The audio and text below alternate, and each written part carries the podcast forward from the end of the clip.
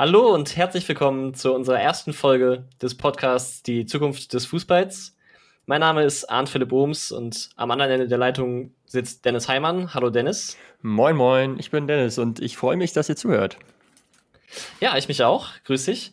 Dennis, wir hatten vor einigen Wochen die Idee, äh, gemeinsam einen Podcast zu machen und haben dann so ein bisschen hin und her überlegt, was können wir machen. Und dann ist dieses Projekt daraus entstanden. Äh, ich glaube, für uns beide das erste Mal, dass wir einen Podcast machen, oder? ja, auf jeden Fall. Äh, es hat mich auch überrascht, als du mich gefragt hast, aber mega cool. Wir waren ja früher Kommilitonen im Bachelorstudium, ist auch ein paar Jährchen her. Und ja, haben uns immer gut verstanden, auch wenn wir jetzt nicht die letzten Jahre so total gegen Kontakt hatten. Aber ey, mega gut, dass du an mich gedacht hast. Äh, und ich freue mich. Schauen wir mal, ob das was wird. Ja, ich glaube, dass das tatsächlich eine ganz gute Zutat ist. Ähm, du hast eben schon gesagt, wir haben die letzten Jahre jetzt gar nicht so irgendwie unmittelbar am Leben des anderen teilgenommen. Und ähm, das heißt aber auch, wir haben nicht so ganz dieselben Einflüsse mitgenommen, sondern haben so ein bisschen ähm, seit dem Studium unterschiedliche Entwicklungen genommen, unterschiedliche Sachen mitgemacht, miterlebt, unterschiedliche Erfahrungen gesammelt. Das kann, glaube ich, für so einen kontroversen Podcast ganz gut werden. Und das Studium, das du eben angesprochen hast, das wir beide gemacht haben, ist äh, Sportmanagement gewesen. Wir haben also beide in Salzgitter Sportmanagement studiert und haben deswegen auch einen, einen ganz guten Zugang zum Thema Sport. Und so ist dann ja auch das Thema entstanden. Genau, und sind beide eben auch Fußballfans, ne? Also ich spiele ja auch noch aktiv, äh, du ja, glaube ich, nicht mehr, hast aber früher gespielt, logischerweise. Richtig, genau. Ja. Genau. Und in dem Podcast, den wir uns jetzt hier als Konzept überlegt haben, oder das, das was wir hier vorhaben, ähm, geht ja darum, dass wir Themen besprechen wollen, die man eben im Kontext vom professionellen Fußball kontrovers diskutieren kann. Das sind also Themen, die entweder zum Beispiel gesellschaftlich auch relevant sind oder die einfach so kontrovers besprochen werden, die, wo es hitzige Diskussionen gibt und vielleicht auch zwei oder drei Lager gibt. Äh, in manchen Bereichen ist ja die Fußballszene in Deutschland oder auch europaweit wirklich gespalten. Andere Themen, die wir besprechen, sind dann auch eher regeltechnischer Natur. Also es ist, ist ganz unterschiedlich. Ja klar, also da sind wir nicht äh, festgelegt, sondern diskutieren über das, äh, worauf wir Lust haben und von dem wir denken, da sollte man mal drüber sprechen. Genau so ist es. Wie sieht's aus? Hast du Bock? Ja, klar. Ich auch. Fantastisch. Das erste Thema, es ist ja irgendwie klar, es ist ja ein allgegenwärtiges, eine allgegenwärtige Situation mit der, mit der Corona-Pandemie. Und als das richtig losging und als es dann zu den Lockdowns kam und auch die Fußball-Bundesliga unterbrochen werden musste, da gab es ja sofort Berichte, dass das für die Vereine wirtschaftlich problematisch werden könnte. Und im Zuge dessen, später hieß es dann, dass da 13 Vereine aus den, aus den ersten beiden Ligen von der Insolvenz bedroht sein könnten, wenn die letzte Mediarate nicht gezahlt wird. Äh, und in dem Zuge ist ein Thema wieder aufgekommen, das es in Deutschland schon mal gab und das immer wieder auch mal besprochen wird. Ähm, Dennis, magst du uns ein bisschen was dazu sagen, worum es in dieser ersten Folge geht? Ja, es geht um äh, Salary Caps. Also Gehaltsobergrenzen für Teams. Und ja, wie du schon sagtest, jetzt gerade während der Corona-Pandemie hat sich gezeigt, dass äh, bei vielen Vereinen die Finanzsituation wirklich auf Kante genäht ist. Die 13 Vereine, von denen du sprachst, mussten sogar diese letzte Rate verpfänden, um weiterhin die Liquidität zu sichern. Das ist schon krass. Mhm. Und ja, deswegen wird das Thema Salary Cap breit diskutiert äh, seit Monaten. Ähm, ja, für die, die vielleicht nicht so ein Thema sind, dabei handelt es sich um eine Gehaltsobergrenze die die Höhe der möglichen Gehaltssumme einer ganzen Mannschaft beschränkt, einzelner Spieler beschränkt oder eben auch eine Kombination aus beiden, was die Regel ist bei Salary Caps, wie man sie oft in Nordamerika fortfindet. Ähm, dort ist so eine Gehaltsobergrenze auch in der Regel an den Gesamtumsatz der Liga gekoppelt. Das heißt, je erfolgreicher eine Liga ist, finanziell gesehen, desto mehr verdienen auch die Spieler und reguliert wird das dort durch Tarifverhandlungen zwischen der Spielergewerkschaft und den Teameigentümern oder der Liga. Und diese Grenze wird jedes Jahr angepasst. Was man vielleicht noch wissen sollte, es gibt zwei unterschiedliche Arten des Salary Caps. Einmal den Hard Cap, der gilt beispielsweise in der NFL und der NHL als absolute Obergrenze, die unter keinen Umständen überschritten werden darf. Ähm, da gibt es dann keine Ausnahmeregelung, wenn es heißt, ein Team darf, ich nehme jetzt einfach mal als Beispiel, 115 Millionen Dollar im Jahr ausgeben, dann ist das so da geht es nicht drüber. Beim Softcap hingegen äh, bestehen Ausnahmeregelungen, die es einem Team erlauben, unter bestimmten Voraussetzungen diese Gehaltsgrenze eben zu überschreiten. Grundsätzlich gibt es diese Grenze, aber die kann dann doch auch überschritten werden. Dann bezahlt man beispielsweise Luxussteuern oder es gilt eine Regel, dass äh, zwei oder drei Spieler nicht gegen den Cap zählen. Da gibt es verschiedene Regelungen. Genau. Jetzt hast du dich direkt äh, auf die nordamerikanischen Profiligen äh, gestürzt und das liegt daran, dass es ähm, Salary Caps in Deutschland nicht oder vor allem ja auch in Deutschland, aber auch im europäischen Raum generell nicht so verbreitet gibt. Kommt auch vor. Vor allem im Rugby habe ich äh, gelesen, ist das ein Thema. Aber überwiegend kommt das Konzept eigentlich aus dem amerikanischen Raum. Genau, also in Australien sind Salary Caps auch weit verbreitet. Wie du schon sagtest, okay. in Europa nur im Rugby und ansonsten ja in Nordamerika. Klar. Genau. Oh. Ja, und dann hast du es eben erklärt schon, es gibt Soft- und Hardcaps. Ähm, und jetzt geht es eben darum, ob diese beiden oder ab eins von beiden Konstrukten quasi auf den europäischen Fußball anwendbar ist. Und die Idee, die dahinter steckt, ist eben, dass damit die ja, wirtschaftliche Stabilität der Profivereine äh, in Europa, aber speziell auch in Deutschland sichergestellt werden kann, damit diese Vereine Krisen, die vielleicht auch unvorhersehbar sind, wie eben die Corona-Pandemie, besser überstehen können und auch ansonsten wirtschaftlich solider dargestellt sind. Genau, es gibt eben das Problem äh, in Europa, und das gibt es so in Nordamerika nicht, ähm, dass Vereine vor allem auf- und absteigen können. Und dementsprechend gehen Vereine auch noch hier eher ins Risiko. Und wenn dann die anvisierten äh, Ziele nicht erreicht werden, äh, ja, kann es zu einem Desaster werden. Das hat man bei Borussia Dortmund gesehen, 2001, 2002, mit krassen Investitionen, zum Beispiel Marcio Amoroso, und dann wurden die Ziele nicht erreicht. Ähm, also im ersten Jahr schon, wurden sie deutscher Meister, aber in den Jahren danach nicht. Champions League äh, wurde dann oftmals nicht erreicht. Äh, wer erinnert sich nicht an das Champions League Qualifikationsspiel gegen Brügge war es, glaube ich, ähm, dass man Elfmeterschießen verloren hat. Und daraufhin war Borussia Dortmund fast insolvent. Und äh, das hängt da auf jeden Fall mit zusammen. Und das gibt es so in Nord Nordamerika eben nicht. Da sind die Ligen geschlossene Systeme und es ist natürlich einfacher, äh, so ein Salary Cap einzuführen als, als in Europa. Das ist ganz klar. Genau, in Amerika gibt es also keine Auf- und Abstiege, sondern wenn man in der NFL dabei ist, dann ist man eben in der NFL dabei. Und äh, entsprechend, ja, ist natürlich eine ganz andere Planungssicherheit. Ne? Wenn man in Deutschland aus der ersten in die zweiten oder aus der zweiten in die dritte Liga absteigt, jetzt im Fußball, das sind ja wirtschaftlich große Unterschiede. Also insbesondere unter der zweiten Liga von der zweiten in die dritte, äh, wo halt nicht mehr äh, die großen TV-Vermarktungseinnahmen ähm, in die Kassen fließen.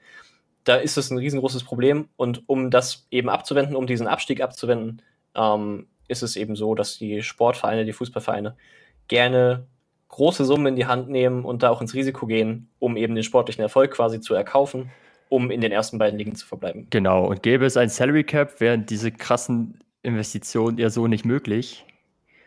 Ähm, was auf jeden Fall äh, ein Grund wäre, darüber nachzudenken, ob man es einführt. Ähm, ein zweiter Hauptgrund wäre eine größere sportliche Ausgeglichenheit. Ähm, durch so ein Salary Cap könnte die Dominanz von finanzstarken Clubs verhindert werden. Das ist ja klar. Und ähm, ja, ohne Spannung äh, könnten Zuschauer das Interesse verlieren. Also das wusste schon Sepp Herberger, äh, der Weltmeistertrainer von 1954, der eben gesagt hat, die Leute gehen ins Stadion, weil sie nicht wissen, wie es ausgeht. Und so ist es ja auch. Also so geht es mir zumindest. Mir macht es keinen Spaß, äh, sich einen sportlichen Wettkampf anzuschauen, wenn man vorher schon weiß, äh, Bayern München gewinnt eh. So. ähm, und langfristig würden natürlich auch die finanzstarken Clubs profitieren, wenn die Liga ausgeglichener und spannender ist. Das ist der, der zweite Grund, der, so, der für ein Salary Cap spricht. Genau, du sagst es. Letztlich ähm, muss man das ja auch so sehen, dass die, die professionellen Fußballligen in Europa ja alle auch darüber funktionieren, dass sie da eben Unterhaltung vermarkten, also dass da quasi ein Unterhaltungswert verkauft wird, ähm, jetzt unmittelbar quasi an TV-Broadcaster oder eben an Internet-Broadcaster. Ähm, also da geht es um die mediale Vermarktung zum, zum Zuschauer hin und das klappt eben nur, solange es für den Zuschauer interessant ist. Das heißt, das ganze ich sage jetzt mal, Produkt Fußball oder Profifußball ist eben nur so lange ein lukratives Produkt und ein Geschäftsmodell, das funktioniert, wie es eben auch Leute gucken. Und je einseitiger so eine Liga wird, desto unwahrscheinlicher ist eben, dass es ein, ein Interesse, ein Zuschauerinteresse langfristig gibt. Und von daher macht es eben auch, oder könnte es eben auch für größere und erfolgreichere Clubs, du hast eben Bayern München genannt, äh, so sein, dass, dass ein Salary Cap von Interesse ist. Und das ähm, ist ganz spannend, dass du gerade Bayern München erwähnst, weil ich ähm, habe gelesen, in dem, also der wissenschaftliche Dienst vom Bundestag hat ein Gutachten erstellt und in diesem Gutachten geht es darum, ob äh, ein Salary Cap mit EU-Recht und deutschem Recht vereinbar ist, also ob das überhaupt möglich mhm. ist, weil man da ja auch in die Vertragsfreiheit eingreift und so. Und in der Präambel dazu oder in der Einleitung, ich weiß gar nicht, was von beidem da äh, der, die Überschrift war, ähm, da ist erwähnt worden, dass auch Christian Seifert, das ist der Geschäftsführer der Deutschen Fußballliga, und Karl-Heinz Rummenigge, der ähm, einer der, einer der lenkenden und führenden Menschen beim FC Bayern München, sich in der Vergangenheit schon für ein Salary Cap ausgesprochen haben. Ja, nicht nur die beiden, äh, auch Alexander Zeferin, ich hoffe, ich habe ihn richtig ausgesprochen, ist der UEFA-Präsident. Ähm, Fritz Keller als DFB-Präsident, Martin Kind beispielsweise auch. Also es gibt schon überraschend, ich finde zumindest überraschend viele Befürworter eines äh, Salary Caps. Mhm. Und ähm, das auch an Stellen, wo man es gar nicht unbedingt erwarten würde, ne? Ja, genau, genau. Und äh, ja, aber es, es, muss irgendwie was geschehen. Also man, man sieht es ja aktuell an der Finanzlage vieler Vereine, aber eben auch an der sportlichen Unausgeglichenheit. Äh, ich habe mich ja vorbereitet und bin auf ein Zitat gestoßen von Hergebert Bruchhagen, der damals Vorstandsvorsitzender von Eintracht Frankfurt war, aus dem Jahr 2009 ja. zu dem Thema ja. finanzielle Dominanz. Und zwar hat er gesagt, die Mannschaften, die vor uns stehen, bekommen so viel Geld, dass andere Vereine diesen Nachteil nie wieder ausgleichen können. Ich sage jetzt schon voraus, dass Bayern München in den Jahren 2010 bis 2020 mindestens achtmal deutscher Meister wird. Ehrlich? Was glaubst du, wie oft sie es geworden sind in der Zeit? Du bist ja Bayern. Ja, ich, ich, das weiß ich natürlich. In der Zeit ist es bis jetzt die achte Meisterschaft. Ja. Nee, sogar neunmal. Oh, krass. Oh, also die Saison wäre, 09, 010 habe ich mitgerechnet. Okay, ja, alles klar. Ja. Okay. Also, also verrückt. Zweimal wurde dazwischen Dortmund Meister, aber jetzt, ja. ich glaube, die letzten sieben Jahre in Folge Bayern München. Ach, Und genau. äh, ja, es ist einfach krass. Ähm, ich habe mir auch nochmal rausgeschaut, was so die durchschnittliche Punktzahl der Meister war in den letzten Jahrzehnten. Und in den 90ern und in den 2000ern waren es immer so 71, 72 Punkte durchschnittlich. Und mhm. in den 10er Jahren von 2010 bis 2020 83 Punkte, die der Meister hatte. Also äh, da sieht man einfach, die Schere geht unfassbar auseinander. Ähm, der finanzielle Unterschied ist heutzutage etwa zwei bis dreimal so groß wie vor 20 Jahren. Damals äh, war übrigens äh, der FC Schalke der Verein mit dem größten Etat 2000, 2001. Verrückt, ne? Man denkt ja, dass es die Bayern seit 30, 40 Jahren sind oder noch länger, aber das war nicht immer so. Da hat Schalke ordentlich investiert. Aber da hatte Schalke ungefähr einen doppelt so großen Etat wie ein Durchschnittsverein in der Bundesliga. Okay. Krass. Heutzutage ist der Unterschied fünfmal so groß. Also Hoffenheim hat 77 Millionen Euro ausgegeben in der Saison 18, 19 und Bayern 356 Millionen. Ähm, Transferausgaben oder? Nee, nee, äh, Personalausgaben. E, Data. Krass, okay. Ja, und das war 20 Jahre vorher deutlich geringer. Da waren es 150 Millionen Mark bei Schalke als äh, Verein, der am meisten ausgibt für die Spieler. Und äh, auf Platz 9 war 1860 München mit 70 Millionen Mark. Ja, also weniger zur Hälfte, ja. Genau, und dieser, dieser Unterschied, der wächst immer weiter an. Und äh, wenn man sich mal anschaut, wie groß der Unterschied zwischen dem, dem letzten ist in dieser Etats-Gehaltsliste, ähm, letzten Jahr eben Paderborn mit etwa 20 Millionen und Bayern mit, wie gesagt, über 350 Millionen Euro. Es ist, der Unterschied ist so krass, da hat äh, Paderborn gar keine Chance. Und das ist dann auch nicht mehr spannend dazu zu schauen, obwohl Paderborn es durchaus gut gemacht hat letzte Saison. Aber bei diesen großen finanziellen Unterschieden ist eigentlich keine, keine, kein fairer Wettkampf mehr möglich. So. Ja, ich habe in dem Kontext das Zitat gelesen, aber ich kann es leider nicht mehr zuordnen gerade, dass es eigentlich für eine Mannschaft aus der zweiten Liga, die aufsteigt, richtig unrealistisch geworden ist, sich länger als zwei Jahre in der Bundesliga zu halten. Also, dass man das erste Jahr aus der Euphorie und aus besonderen Umständen heraus schafft, wird als realistisch eingeschätzt aber ein zweites Jahr als dann super unwahrscheinlich. Und man sieht das ja auch, wenn man so in die jüngere Bundesliga-Vergangenheit schaut, dass es mehrere Vereine gab, die eben auf und direkt wieder abgestiegen sind oder aufgestiegen und dann aber ein Jahr später wieder abgestiegen. Da, ich glaube, das war zum Beispiel bei Fürth der Fall. Mhm. Ähm, und um in dem Beispiel zu bleiben, dann müsste dieses Jahr Union runtergehen. Das glaube ich tatsächlich noch nicht. Ja, ich, ich hoffe nicht. Ähm, ich hoffe vor allem auch, dass äh, Arminia Bielefeld drin bleibt. Ich wohne ja in Bielefeld. Ich bin jetzt kein riesiger Fan geworden während meiner Zeit, aber natürlich äh, habe ich da schon noch verstärkt ein Auge drauf. Ich bezweifle es aber. Ne? Die Wahrscheinlichkeit ist schon echt hoch, dass es innerhalb der nächsten zwei, drei Jahre wieder runtergeht. Und das hängt eben mit den Strukturen zusammen. Und das ist schade, weil es die aktuellen Verhältnisse zementiert. Und eigentlich will man das ja nicht. Wie eingangs schon gesagt, man will ja Spannung haben. Mhm. Ja, klingt alles äh, so, als wenn man ein Salary Cap einführen sollte, ne? Das klingt erstmal absolut nachvollziehbar. Ähm, wir haben es ja eben schon angedeutet, äh, das ist äh, auch eine juristische Frage, also auch eine Frage, ob man das, ob man das rechtlich machen kann. Ähm, dazu hat sich eben der Wissenschaftliche Dienst des Bundestags geäußert. Ich habe dazu selber auch nochmal mit einem mit einem Rechtsanwalt gesprochen. Ähm, beide kamen im Prinzip zum Ergebnis, ja, das müsste funktionieren, das müsste gehen. Mhm. Ähm, warum müsste, warum konjunktiv? Im Kontext vom EU-Recht ist es eben so, dass die EU sich erst mit Rechtsfragen beschäftigt, wenn sie aufkommen. Also da wird halt nicht im Vorfeld theoretisch überprüft, geht es oder geht es nicht, zumindest soweit ich das jetzt verstanden habe, mhm. äh, sondern da werden rechtliche Sachen eben erst geprüft, wenn die Fälle aufkommen. Äh, das macht ja Sinn, die haben ja auch keine Langeweile. Und äh, insofern kommt auch der wissenschaftliche Dienst des Bundestages eben zum Ergebnis, dass noch kein Gericht diesen, diese Idee überprüft hat. Und deswegen gehen sie davon aus, es könnte funktionieren. Also es gibt mhm. auch Indizien dafür, auch juristische Indizien dafür. Aber man kann es eben noch nicht fest sagen, weil es eben noch nicht passiert ist. Genau, und das ist ja schon irgendwie rechtlich ja, schwierig in Bezug auf Vertragsfreiheit, Arbeitsrecht und Kartellrecht. Klar. Genau. Ähm, ja, was aber vor allem dagegen spricht, ist, dass wir hier kein geschlossenes System haben, wie es eben in den nordamerikanischen Profiligen der Fall ist. Da hat man dann ähm, ja, die, die Franchises, so nennt man es ja, es sind ja keine Vereine, sondern, sondern Franchises, die mhm. in ihrer Liga spielen. Es gibt keinen Auf- und keinen Abstieg und ähm, da kann man es machen. In, in Europa äh, haben wir nicht so ein geschlossenes System. Es gibt ja viele Länder, viele verschiedene Regularien, keine einheitliche Organisation und ein nationaler Alleingang würde keinen Sinn ergeben, weil was passiert, wenn jetzt äh, die DFL sagt, wir führen Salary Cap ein. Kein Verein darf mehr als 100 Millionen Euro im Jahr ausgeben und kein Spieler darf mehr als 5 Millionen Euro im Jahr verdienen. Was passiert da mit einem Lewandowski?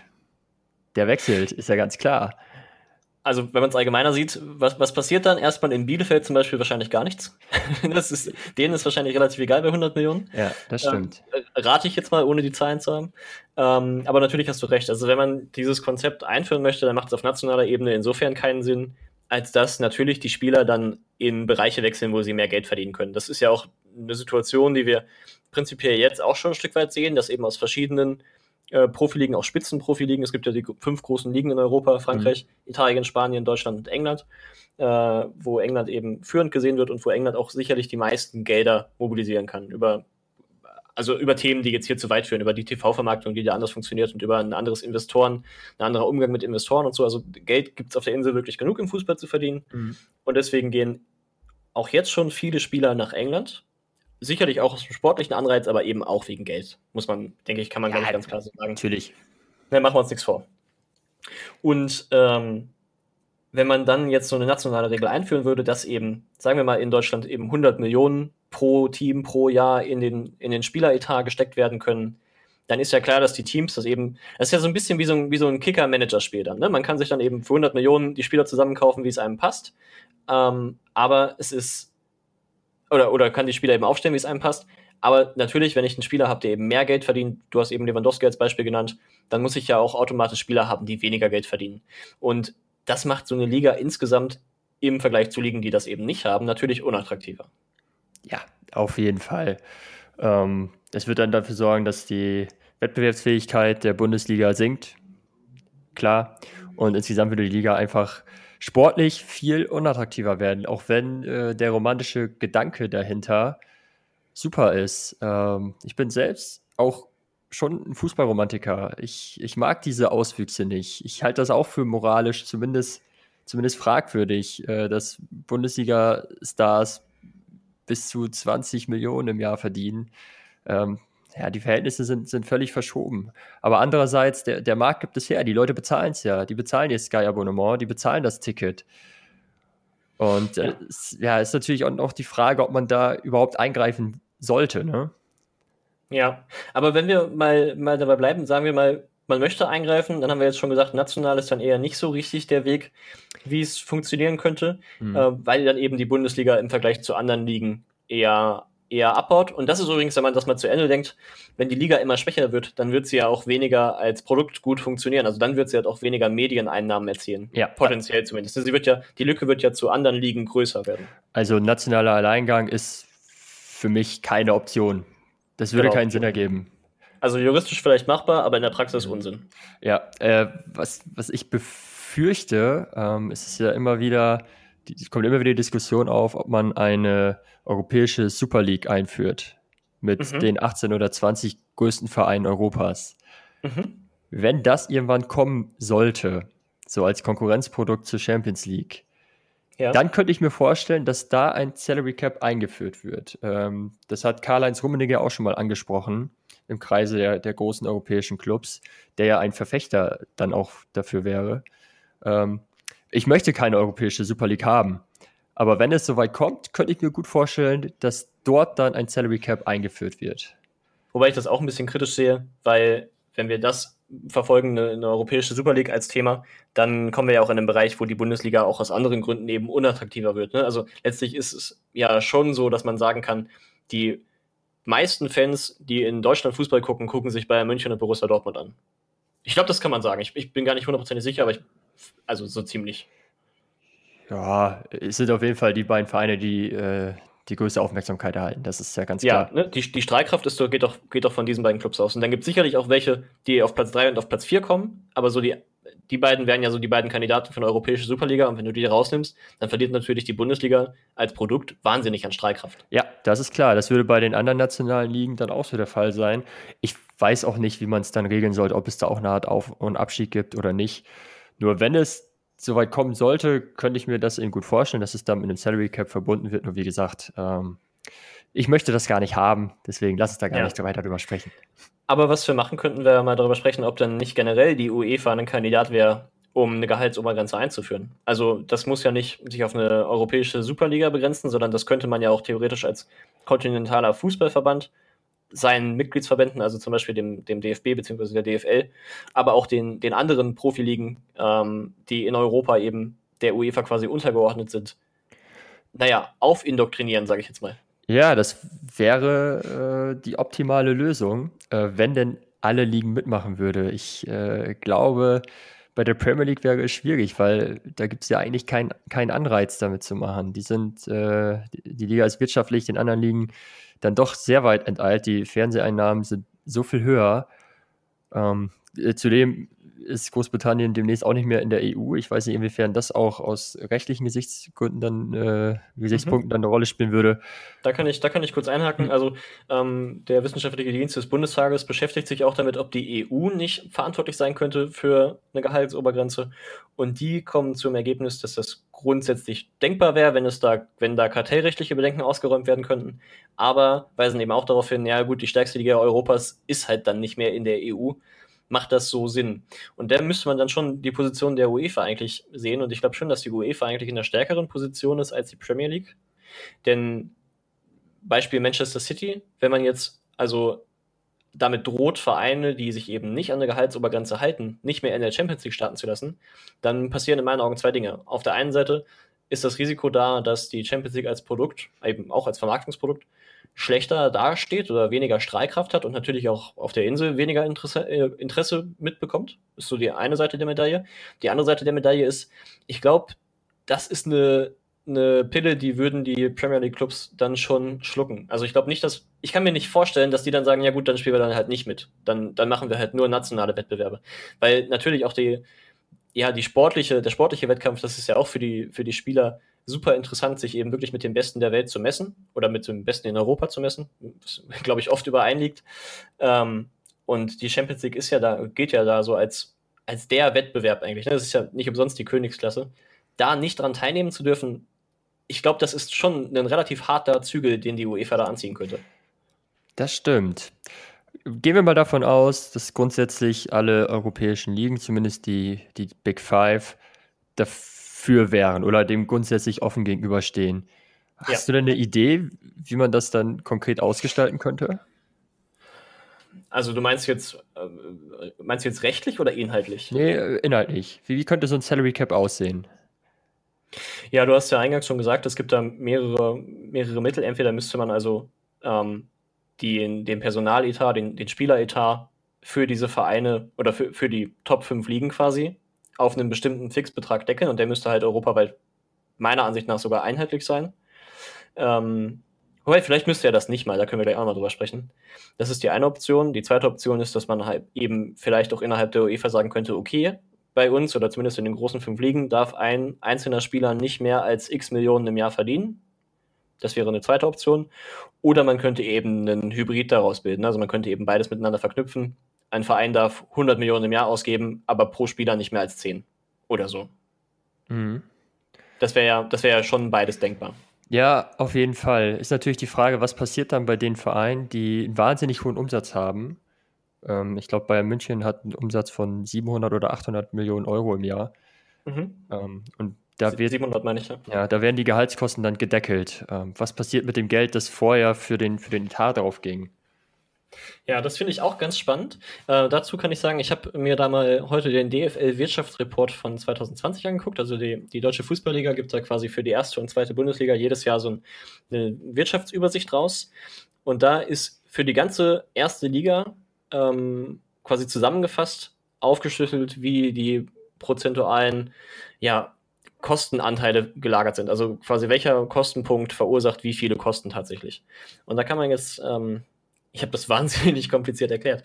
Im Prinzip kann ich hier mhm. rauslesen, kann ich hier rauslesen, dass das Personalspielbetrieb, so wird das hier genannt, also im Prinzip die Spieler, ähm, 36,79, also über den Daumen gepeilt 37 Prozent Anteil an den Gesamtkosten der Bundesliga-Vereine haben. Das heißt, alle Bundesliga-Vereine zusammen, alles Geld, was die ausgeben, zusammengenommen und dann mal geguckt, wie viel davon ist der prozentuale Anteil, der eben an die Spieler fließt und das sind eben 37 Prozent. Mhm. Das, ist, das ist Stand Saison 18, 19, das ist das Aktuellste, was hier jetzt gerade vorliegt. Ja. So, das sind 37 Prozent. Wenn wir jetzt ähm, sagen, dass wir eine Gehaltsobergrenze einführen, die ja tendenziell, das haben wir eben beim Beispiel Arminia Bielefeld auch schon gesagt, wahrscheinlich erstmal eher die Vereine weiter oben in der Tabelle berühren, also Stichwort Bayern München, Stichwort Borussia Dortmund, ähm, vielleicht auch Stichwort Leipzig, äh, dann würden für diese Vereine würde der Personaletat ja sinken. Ja, genau. Sch schätzungsweise. Ja. Das heißt, das heißt, der Betrag, den sie dafür ausgeben, würde von 37 Prozent vielleicht runtersinken auf 35 Prozent, auf 30 Prozent. Das klingt alles nicht viel, aber wir reden ja hier im Multimillionen-Euro-Bereich. Also von 37 Prozent auf 30 Prozent ist eine enorme Ersparnis. Ja. Und was passiert dann mit dem Geld? Und das ist ganz spannend. Du hast äh, eingangs gesagt, dass, ähm, dass die Franchises in den nordamerikanischen Profiligen in einem geschlossenen System arbeiten. Und das hängt auch damit zusammen, dass da, also nach meinem Verständnis zumindest, dass es auch, dass die Eigentümer da eben auch eine Geldanlage haben. Würdest du das hm. unterschreiben oder siehst du das anders? Ähm, jein. Also es gibt sicherlich Eigentümer, für die ist das irgendwo auch eine Geldanlage und die spekulieren darauf, dass sie die Franchise irgendwann fürs Doppelte oder Dreifache verkaufen können. Äh, mhm. Äh, einige Owner, äh, Besitzer, die pumpen aber so viel Geld da rein, also für die ist das absolutes finanzielles Minusgeschäft und da ist es wirklich Leidenschaft. Aber würdest du sagen, es gibt beides? Es gibt also, ich sage jetzt mal etwas plakativ, die äh, Sportromantiker und die Kredithaie? Äh, wenn man es ganz vereinfacht ausdrücken will, kann man das so sagen, denke ich, ja. Und das ist so ein bisschen das Risiko, das ich sehe. Wenn wir nachher in einem System Geld haben, das quasi nicht so abfließt, wie es bisher abfließt, nämlich in die Taschen der Spieler, dann wird dieses Geld mitunter andere Parteien auf den Plan rufen. Ich mache mir Sorgen oder ich könnte mir vorstellen vielleicht, dass äh, auch im Rahmen der 50 plus 1 Regel, die besagt, dass Fußballvereine in Deutschland zu nicht mehr als 50 Prozent äh, einem privaten Investor gehören dürfen, äh, vereinfacht gesprochen jedenfalls, hm. dass also diese anderen 49,9 Prozent, sage ich jetzt mal, ähm, eben ausverkauft werden könnten. Das ist jetzt ob man das kritisch sieht oder nicht, das ist ein bisschen jedem selbst überlassen. Aber das birgt ja das Risiko, dass also Investoren kurzfristig sich Anteile kaufen oder sich in Vereine einkaufen, um eben Geld abzuschöpfen, dass da Info, also um da Renditen, Renditen abzuschöpfen, die da eben erwirtschaftet werden. Ja, wenn da finanzielle Mittel auf einmal übrig sind, weil sie nicht mehr verausgabt werden dürfen, aber die Umsätze nicht einbrechen, dann besteht auf jeden Fall das Risiko. Da habe ich äh, der Gedanke, den Gedanken habe ich so auch noch nicht gehabt. Äh, ist auf jeden Fall gut, dass du es ansprichst. Ja, das macht also das.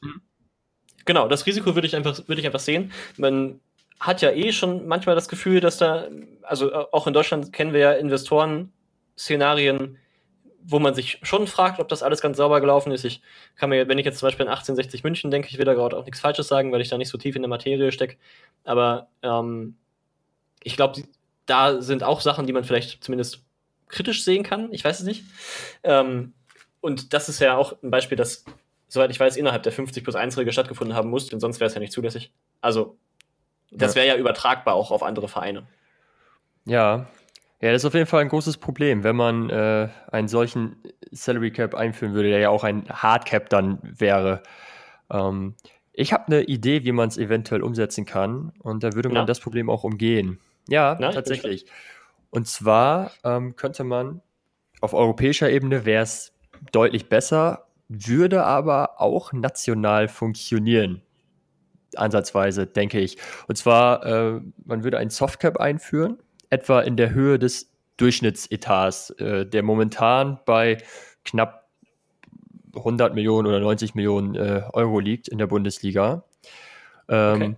Diesen Etat könnte man für die folgenden Jahre koppeln am Durchschnittsumsatz der Vereine. Und alles, was man über diesen Durchschnittsetat hinaus äh, für, sein, für seinen Kader ausgibt, ist an eine Luxussteuer gekoppelt. Das heißt, mhm. ähm, jetzt einfach mal, ne, nur ein Beispiel, äh, die Summen sind natürlich, äh, sind, kann man natürlich auch noch ändern.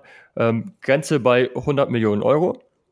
Und für jeden Euro, den man darüber hinaus ausgibt, muss man 1 Euro Luxussteuer zahlen. Und das so eingenommene Geld kann man in einen Solidarfonds äh, geben, der dann äh, in Krisenzeiten den Vereinen zugutekommt, die ne, große Probleme haben, so wie es ja momentan auch der Fall ist. Und beziehungsweise oder ähm, man könnte das Geld auch der Basis äh, geben und ähm, die Jugendarbeit beispielsweise verbessern dadurch, die Stützpunktarbeit. Da kann ich kurz mal reingrätschen. Äh, für die erste Bundesliga eine, eine Schätzfrage für dich. Was schätzt du denn, wie viel Geld die Bundesligisten prozentual von ihren Ausgaben in Jugend, Amateure und Leistungszentren stecken. Also wie viel Prozent von den Gesamtausgaben von Bundes der Bundesliga quasi fließt in, in solche Nachwuchsförderungsinstitutionen? Puh, so ganz wenig wird es nicht sein. Da sind ja auch äh, bestimmte Kriterien, äh, die erfüllt werden müssen. Äh, ich schätze zwischen 5 und 10 Prozent. Nee. 3,7. Wie viel? 3,7 Prozent. Okay. Ja. Richtig erschreckend wenig, oder? Ja, das ist noch weniger, als ich gedacht habe. Und ähm, ja, das äh, macht meine Idee äh, für mich noch sinnvoller. Also das Geld, das man dann da, das man darüber einnimmt, ähm, das wären ja auch, wäre ja nicht der Großteil der Vereine, die dann diese Luxussteuer zahlen würden. Ähm, könnte man eben so sinnvolleren Dingen zuführen. Aber Vereine sind nicht total eingeschränkt. Nur ein mhm. Spieler, mhm. den man über diese ganze hinaus äh, verpflichtet, der wird halt quasi doppelt so teuer. Also wenn ich, wenn ich bereits über der Grenze bin und ich verpflichte einen Spieler, der 5 Millionen Euro im Jahr verdient, dann zahle ich halt nochmal 5 Millionen Euro und an Luxussteuern. Richtig. Also es ist immer noch möglich zu investieren. Nur werden die reicheren Vereine eben schon eingeschränkt, was allerdings äh, der Jugendförderung und den in Anführungsstrichen ärmeren Vereinen zugutekommt. Und wenn man das verbindet, vielleicht noch mit einer Anpassung der Fernsehgelder, also in der letzten Saison hat Paderborn 26 Millionen Euro kassiert und Bayern 68 Millionen Euro. Die Verteilung hängt ab vom sportlichen Abschneiden der vergangenen fünf Jahre und natürlich sorgt äh, der FC Bayern für deutlich mehr Zuschauer vor den Fernsehgeräten als der SC Paderborn. Da müssen wir gar nicht drüber sprechen. Das ist ja ganz klar.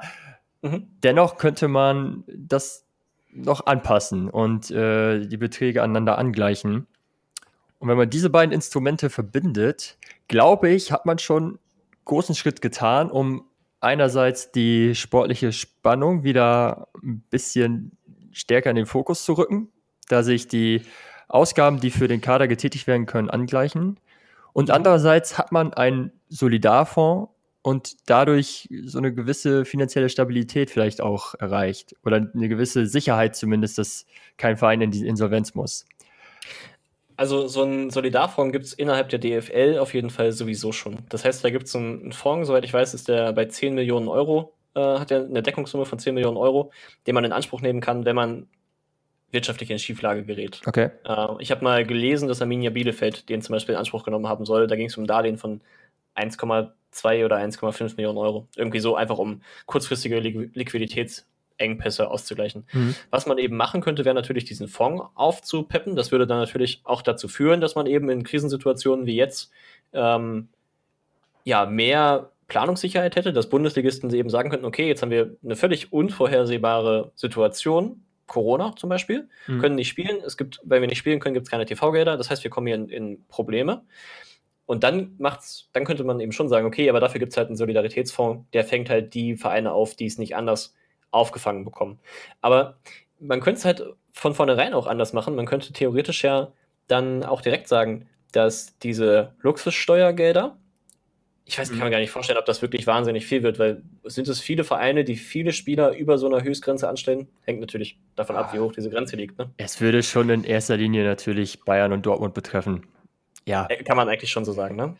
Und wenn es jetzt, wir haben ja eingangs darüber gesprochen, die Liga ist halt spannender oder als, als Produkt attraktiver, wenn sie spannender ist. Wenn es jetzt also darum geht, im Prinzip die Schere zwischen den armen und den reichen Vereinen auch innerhalb einer Liga, also innerhalb der ersten Bundesliga oder innerhalb der zweiten Bundesliga, enger zu machen, wieder zuzumachen, dann wäre es ja vielleicht denkbar, diese Überschusssteuer ganz oder anteilig, ähm, vielleicht auch nach irgendeinem super komplizierten Quotienten- und Schlüsselsystem, ähm, an die Vereine am anderen Ende der, der finanziellen Nahrungskette innerhalb der Bundesliga quasi ja, abzuführen. Äh, auch denkbar, auf jeden Fall. Ähm, also aus dem Grund habe ich ja dabei auch vorgeschlagen, dass die ähm, Fernsehgelder angeglichen werden. Mhm. Ähm, aber klar, äh, wofür man dieses Geld verwendet, das ist natürlich oder wäre ja nicht in Stein gemeißelt. Äh, das könnte auch dann dafür benutzt werden. Ja, habe ich neulich was mitbekommen. Und zwar haben die Kollegen vom Podcast Kicker Meets the Zone ähm, kürzlich mit Christian Streich gesprochen, äh, dem Cheftrainer vom SC Freiburg. Mhm. Und der hat in diesem Podcast super empfehlenswert. Übrigens, Christian Streich, hochsympathischer Mensch. Ja, klar. Wirklich, dem kann ich den ganzen Tag zuhören. Also unfassbar guter Mann. Ja, bin ich bei dir. Und der hat also in dem Podcast, hat er das dann so beiläufig, ich weiß gar nicht mehr, wie sie darauf gekommen sind, äh, davon gesprochen, dass der, jetzt kann ich die Position nicht sagen, also der Finanzvorstand vom SC Freiburg, die Vereine können sich ja selber quasi diese, diese Position benennen, wie sie wollen. Bei kleinem Dorfverein ist das der Kassenwart, aber ich nehme mal an, beim SC Freiburg ist das wahrscheinlich der Finanzvorstand. Ähm, der hat den Vorschlag wohl gemacht, dass also die Verteilung der TV-Gelder abhängig sein soll von der relativen Platzierung der Mannschaften. Also von äh, einem Konstrukt, wo die Platzierung, die eine Mannschaft erreicht hat, gegengerechnet wird und in den Quotienten quasi umgerechnet wird mit dem Etat, mit dem die Mannschaft diese Platzierung erreicht hat. Ah, ja. Und das ist eine super, also dann kriegst du halt eine relative Platzierung. Na klar, kannst du mit 500 Millionen Euro Etat einen anderen Platz erreichen als mit 50 Millionen Euro Etat. Also es ist ja irgendwie relativ naheliegend, dass Etat stärkere Mannschaften zumindest häufig auch bessere Platzierungen erreichen. Das ist nicht immer so, aber es ist häufig so und eben Mannschaften, die dann oder Vereine, die wirklich dann gut arbeiten, gut wirtschaften, vielleicht super gut trainieren, irgendwie gut zusammenwachsen. Und Freiburg ist dafür ja auch ein ganz gutes Beispiel. Ja, ich glaube, der FC Schalke wäre dagegen. ja, die müssen dann noch Geld zurückgeben. Ja, ähm, ja das kann sein. Ähm, aber ich fand das Konzept eigentlich ganz interessant. Und das würde jetzt auch zu diesem äh, Salary Cap Konzept passen. Also vielleicht könnte man grundsätzlich auf Basis von so einer relativen Platzierung, Quotientenregelung, wenn man dieses Gerüst einmal geschaffen hat, also wenn man es einmal geschafft hat, dass das Geld, das ein Verein in die Saison steckt, mit dem Ergebnis der Saison, also mit der, mit der sportlichen Platzierung und der Punktzahl der Saison in Relation gesetzt wird, dann könnte man ein System erschaffen, wo man halt verschiedene Instrumente dann einhängen kann, wie zum Beispiel Gehaltsobergrenze, wie zum Beispiel die Verteilung von, von der Luxury Tax, ähm, aber auch ganz andere Sachen, also die Verteilung der TV-Gelder sowieso. Da wäre meiner Ansicht nach eine ganze Menge denkbar, was man da eben machen könnte, wie man das einhängen könnte, damit die vermeintlich kleineren Teams in der Liga wirtschaftlich davon ja, besser, besser dabei wegkommen.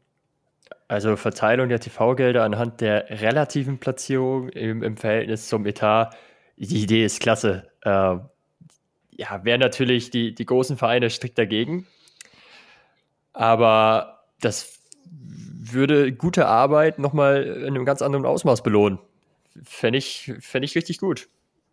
Also, ja, und ich, wenn man das einmal halt hat und einmal diesen Quotienten hat und dann sagt, okay, also wir sind halt jetzt in der Bundesliga-Tabelle Zwölfter geworden, relativ zu unserem Etat sind wir aber Dritter geworden und bekommen halt entsprechend auch einen ganz anderen Anteil ähm, am TV-Geld, wenn man diese Situation einmal hat, dann kann man eben da dann richtig gut eben andere Instrumente einhängen. Also dann, von da lassen sich so viele Instrumente daran anknüpfen, dass ich glaube, dass das insgesamt eine ganz gute Zentrallösung wäre, um die Liga spannender zu machen.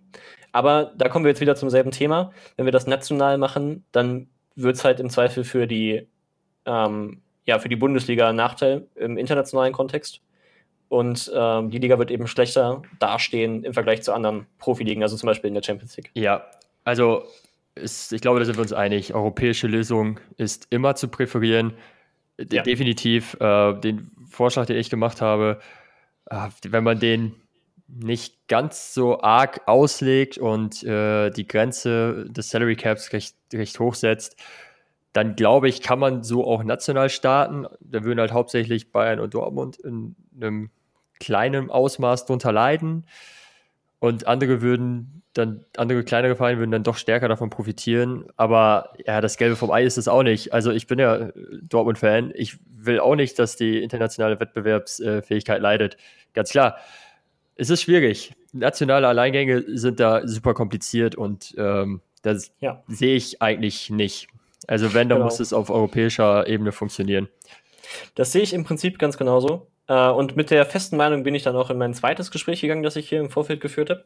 Äh, und zwar habe ich gesprochen mit einem Spielerberater, der anonym bleiben möchte den habe ich gefragt, ob er, also wir haben so ein bisschen darüber gesprochen und dann habe ich ihn eben gefragt, ob er sich das vorstellen kann, dass das überhaupt zustande kommt. Und der hatte eine relativ klare Meinung. Und zwar sagte der, er kann sich das nur vorstellen, wenn das wirklich in jedem Markt passiert, mhm. denn sonst würden die Spieler immer dahin abwandern, wo sie mehr Geld bekommen könnten. Und das gilt natürlich nicht für alle Spieler, da gibt es ja immer auch Ausnahmen. Ähm, Ibisevic spielt jetzt, glaube ich, auf Schalke quasi für null.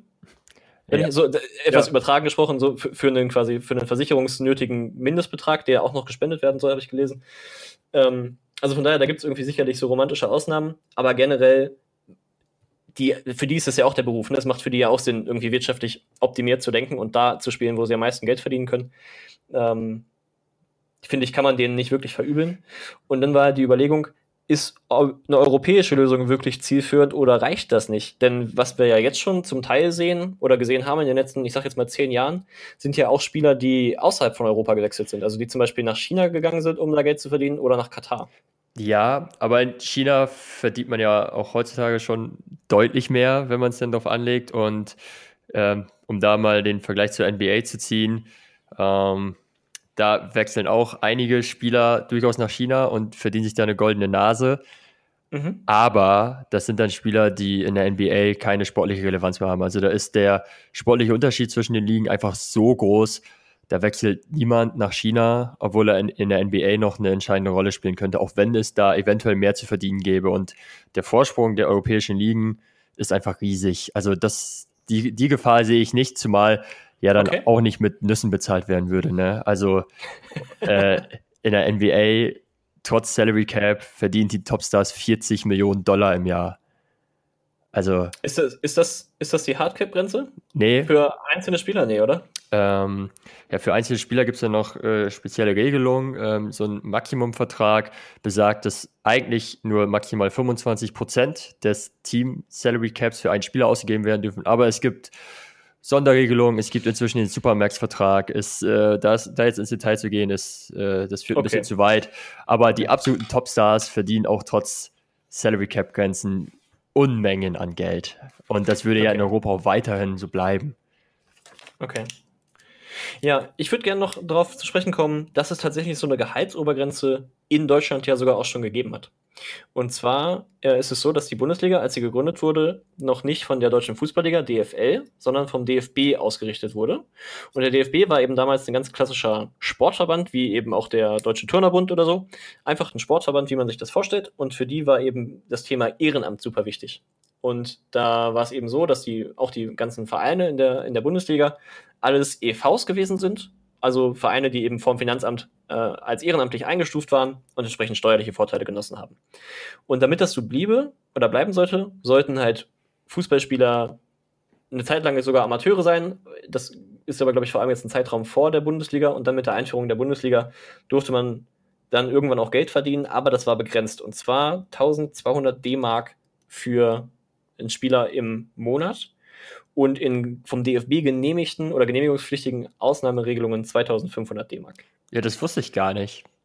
Das ist mir genau, völlig neu. Das, das ist so. Äh, es gab da so eine Begrenzung Und die hat aber dazu geführt, dass man die eben aushebelt und dass es da eben zu Betrug gekommen ist. So war es zum Beispiel, habe ich jetzt im Vorfeld recherchiert, so, dass äh, Hertha BSC Berlin seinen Spielern zwei Verträge vorgelegt hat. Und zwar einen offiziellen, der dann an den DFB weitergereicht wurde, und einen inoffiziellen mit den tatsächlichen Zahlen. Und als das rausgekommen ist, sind die, mussten die auch zwangsabsteigen. Ja, die Gefahr besteht immer bei Salary Caps, ist ja ganz klar. Ähm, Gehaltszahlungen, die vorgezogen werden, Handgeld, ist unter der Hand ja, was ein Wortspiel, äh, fließt, ähm, ist, ist ein Problem, definitiv. Ähm, müsste man äh, Mittel und Wege finden, das zu unterbinden. Genau, das müsste man. Ähm, das, das wirklich wichtig wäre, da wirklich präzise und gute Mittel zu finden, zeigt sich auch noch an einem anderen Beispiel. Und zwar gab es diese Regel mit der Gehaltsbegrenzung, die gab es bis 1972.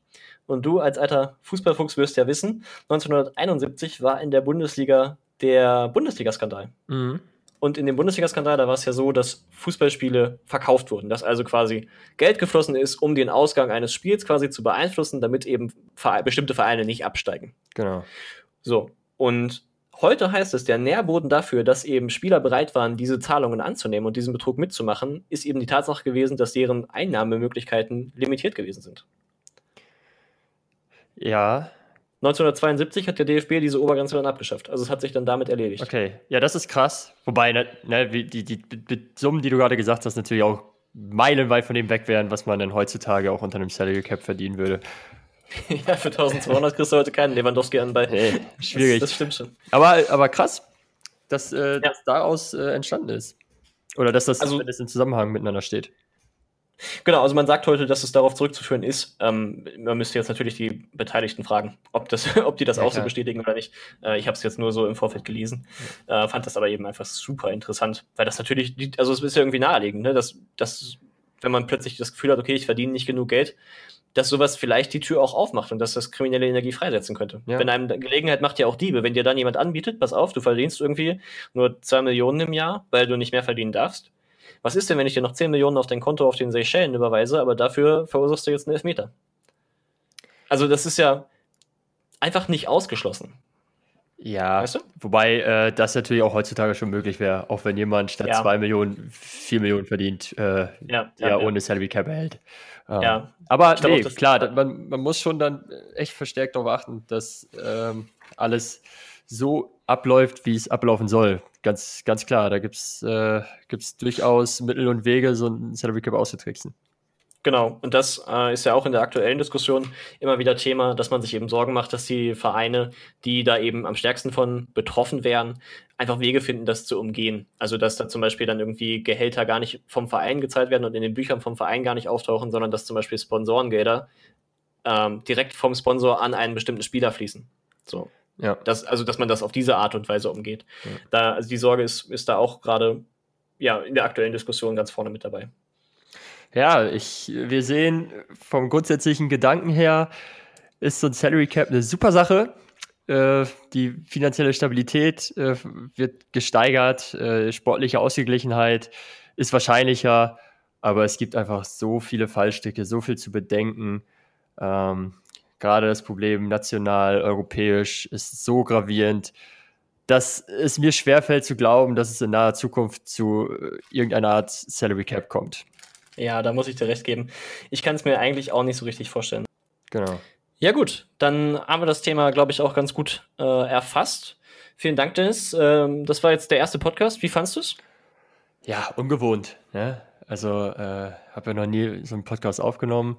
Und eigentlich ist es ja nur ein Gespräch zwischen zwei fußballinteressierten Typen, die sich gut verstehen.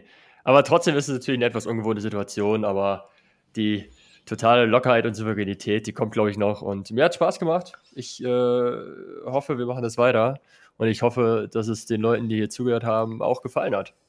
Ja, das hoffe ich natürlich auch. Wenn es euch gefallen hat, dann freuen wir uns sehr über eure Themenvorschläge und über euer Feedback. Dafür könnt ihr uns einfach da bewerten, wo ihr uns gerade zuhört oder ihr schreibt uns bei Facebook oder Instagram. Bei beiden Kanälen heißen wir auch die Zukunft des Fußballs. Ja, wir freuen uns, wenn ihr das nächste Mal wieder dabei seid. Der Podcast äh, Die Zukunft des Fußballs kommt immer donnerstags raus. Ähm, und ähm, ja, Dennis, was meinst du? Pfeifen wir ab? Ja, ich glaube, wir können abpfeifen. Ciao, ciao. Alles klar, Abpfiff. Ciao.